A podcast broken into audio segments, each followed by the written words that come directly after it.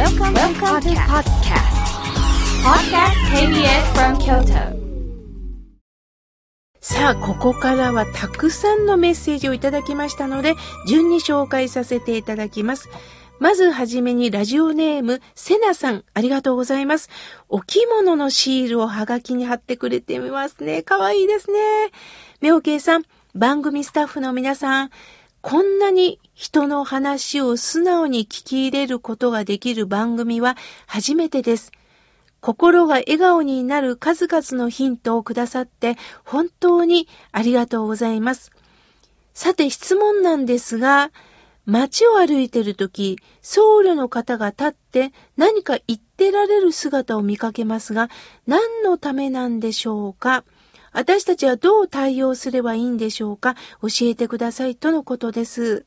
はい。えー、私は新種の僧侶ですので、あのー、町に行ってその伏せを、あの、願うということはないんですね。これも一つの修行なんだと思います。まあ、宗派によって様々なんで、もしも修行なさってる方々に、あの、必ずどこから来たかというのを、あの、書いてるところもあるんでね、あの、まあ、ちょっと聞けないかもしれませんが、聞ける雰囲気だったら聞いても私はいいと思います。ただ、度胸なさってるんであれば、そこに鉢を持っているんであれば、まあ、気持ちお布施をさせていただくということも、余裕があればですよ、いいと思います。ただ、トータルコーディネートを見ていただきたいなと思うんです。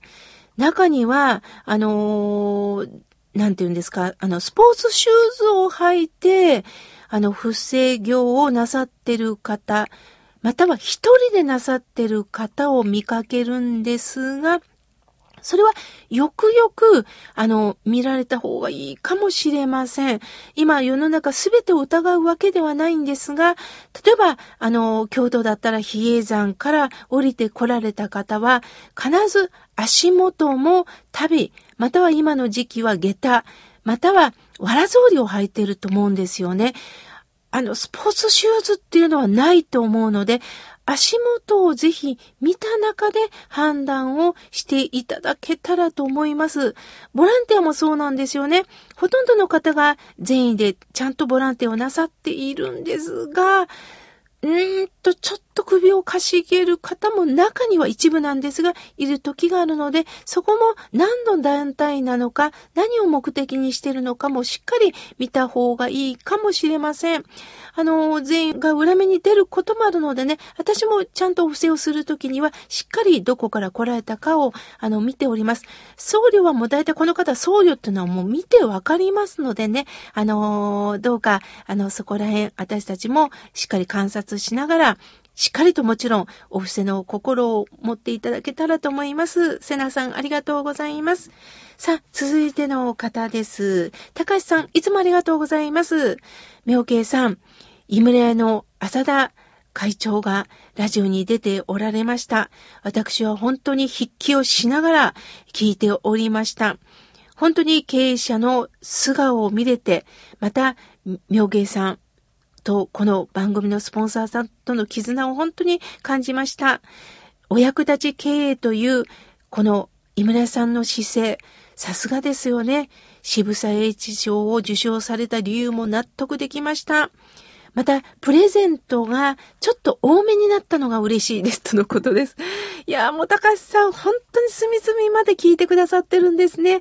嬉しいです。ありがとうございます。このプレゼントもね、えー、私たち、えー、スタッフ、番組スタッフがどんなものがいいでしょうか。もう毎回井村屋さんに尋ねてくれて、井村さんもじゃあ今日はどんなものをプレゼントさせてもらいましょうかね、ということでね、あの、常にやりとりをなさってるそうなんですね。だから、毎回毎回こんな素敵なプレゼントがね、あのー、まあ、抽選になるんですが、お届けできるるんですよね。ぜひ応募してください。さあ、続いての方です。おはがきをいただきました。いくこさん、ありがとうございます。妙慶さん、毎週土曜日8時、いつも聞かせていただいております。またプレゼントも応募させてくださいとのことです。はい。当たるといいですね。さあ、続いての方です。コウジさん、ありがとうございます。毎週8時は、妙慶トンの大切なお話を聞いています。いいですね。妙慶トンと言っていただき、ありがとうございます。心が癒されます。また、商品応募します。もちろんです。当たるといいですね。ありがとうございます。さあ、続いての方です。ラジオネーム、ルパン四世さんからありがとうございます。まあ、わざわざ新聞に出た井村屋さんの小豆バーの商品をコピーして、はあ、おごってくださっております。妙慶さん、マレーシアに、あずきバーが出るんですね。すごいですね。新聞、えー、一緒に送らせていただきます。マレーシアに、あずきバーですね。そうですね。私も、これはもうほんと新聞で知りました。どんな感覚になるんでしょうね。私たちに馴染みのあるあずきバーですけれども、あずきバーというのも、AZUKIBAR と書いてます。さあ、どうなるんでしょう？どんなこっちにね、あのー、マレーシアの方に興味を持ってもらえるのか。また、日本から移住した人もいますからね、きっと日本の味だと配ってくれるかもしれませんよね。ありがとうございます。さあ、続いての方です。森山しおり素顔さん、ありがとうございます。いよいよ退院です。楽しみです。とのことです。ああ、辛かったですね。本当によく病院で耐えてくださいました。えー、自宅で赤ワインを少し。いやー、楽しみだったでしょうね。どんな味だったでしょうか。さあ、続いての方です。愛ちゃんさん、ありがとうございます。はじめまして。こんなに心に届く放送って世界のどこを探してもありません。ずっと続けてくださいね。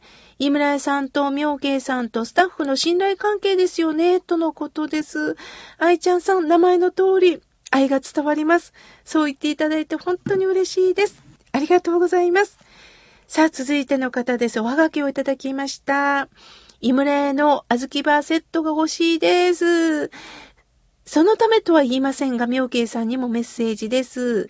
妙慶さん、テレビを見ていたんですけれども、番組っていうのは、えー、本当にテレビもあるし、ラジオもあるんですよね。本当に一つ一つって何かいろいろと面白いものが提供されてるんですよね。でも、この妙慶さんのラジオ大好きですとのことです。ありがとうございます。さあ、続いての方です。森山しおり、たかこさん、ありがとうございます。妙慶さん、いつも土曜日、本当に楽しみです。家事やいろんなことをしながら聞いています。元気の源は、孫との会話です。朝はおはようの声をかけ、今日は部活あるのと聞いたり、毎日暑いからお茶飲んでいきや水分取りや体に気をつけてねと話をします。とても幸せな時間ですよ。また出かけるときは行ってきますというので気をつけて行ってらっしゃいと言います。毎日平凡ですが、私の毎日幸せなひとときです。井村屋さんのアイスクリーム当たればな孫たちと食べるんです。お孫さんのお名前と学年まで書いてくださってますね。当たるといいですね。本当に当ててほしいです。あの、もう本当にこれはね、素直に抽選をしておりますのでね、あの、待ってていただきたいと思います。本当そうですよね。いってらっしゃい、お帰り、体気ぃつけや、忘れ物ないか？とかね、あの、その声かけはね、お孫さんは一生残ってると思います。あの時におばあちゃんにこんなこと言ってもらったなっていうのはね、ずっと残ってます。私たちもそうですよね。ちっちゃい時に近くのタバコのおばちゃんからね、よく声をかけてもらったの。その時はちょっとおせっかいだなと思ったことあるんですけれども、でも今思えば気にしてくれてたんやな。そこに愛をね、感じておりました。高子さんありがとうございます。さあ、続いての方です。おはがきいただきました。さよこさん、いつもありがとうございます。みょうけいさん、スタッフの皆さん、いつもラジオ、二人でこの時間を待っています。妙慶さんのお声ですっごく心が柔らかくなり、笑顔になっています。医学は私には遠くて、原因不明で治療法ない。神経で検査にもできないんですね。でも、今まで一生懸命頑張って、えー、生きていきました。冷たいものは、やはり痛みを発するためにそんなに食べられませんけれども、それでも、井村屋さんの美味しいものをちょっといただいております。妙慶さんのお声に感謝なんですよ、とのことです。そうですか。本当に体が痛みを本当に毎日ね、戦いながら、その中でも何か私にメッセージを届けたい。また、私がこうして手紙を読ませていただくということは、リスナーの皆様にも届いているんですよね。皆さんと共有したい。そんな気持ちでいつもさよこさん、ありがとうございます。今日も大切にいただきました。さあ、続いての方です。えー、財布の中身13円さん、ありがとうございます。妙慶さん、妙慶さんの言葉が本当に染み込んでいます。今あなたがやってること、辛いこと、これはあなたに今必要なことなんですよ。この妙慶の最後の一言がずしーっと伝わっております。ありがたいことです。しんどい時には思い出したいです。とのことです。いや、本当は辛い時にはね、これが私にとって必要なんて冗談じゃないって言いたいんですが、後からじわじわっときます。あの、免疫って必要なんですよ。私たちは常にふかふか布団布団の中に寝てたら、体っていうのはね、慣れるんですよ。すると何かあった時にはね、ポキッと折れやすいんですって。ある程度、ある程度私たちは刺激を受けながら鍛えられることによって体も心も鍛えられていくんですね。すると、いろんな辛いことがあっても、バネをもらえるんです。このバネって心の中にも必要なんですね。それは相手に反発するっていうバネじゃなくって、相手のこと、また辛いことをちゃんとぐにょーっと曲げるためのバネです。そしてそのバネを今度自分のためにも活かしていくっていうことなんでね、辛いことも私たちに必要なことだったんですね。さあ、続いての方です。翔吾さん、ありがとうございます。私は、えー、孫といろいろと遊びながら毎日を過ごしております。孫に彼氏見つけてねと言っております。そうですか。どういう反応だったんでしょうね。さあ、続いての方です。プチおじさんからいただきました。福井よりありがとうございます。コロナ感染者、落ち着いてはいるんですけれども、あ、そっか、福井の方は落ち着いてきたんですね。だけど、油断するとダメですよね。これからまだまだマスクは離せませんが、でも、家族、職場、社会をみんなで守る気持ちで行動したいですね、とのことです。本当おっしゃる通りですよね。ワクチンを打たれた方も、もちろん、あの、ま、100%感染しないってことはありませんし、移さないってことはありません。まだまだワクチンが来ないという方も、もちろん、あの、ちゃんと自分の身を守ってもらいたいですし、人に移すってことはね、あの、あってはならない、その気持ちで、でも、仮に感染してしまった時には、あんまり、あの、なんとか責めるというよりも、あ、気をつけなきゃね、お大事ねって気持ちをね、持ち合いたいものですね。さあ、続いての方です。ラジオネームコスモスさん、ありがとうございます。妙慶さんの穏やかな話し方に和みます。心の笑顔も本当に大切ですね。この季節は、あずきバーの美味しい季節です。とのことです。ありがとうございます。続いての方です。ひろりんさん、ありがとうございます。妙慶さんとおばあちゃんのものまね上手なんですね。とのことです。まあ、昔ね、おしゃべりの仕事をしてる頃にね、ナレーションの仕事をよくいただいてたんですが、そこにおばあちゃんの声出してっていうのがあったんでね、よくね、練習したものです。ありがとうございます。続いての方です。ラジオネーム、まどかさん、ありがとうございます。妙慶さん、いつも心が和む法話を本当にありがとうございます。小さな出来事があったんで聞いていただけますか？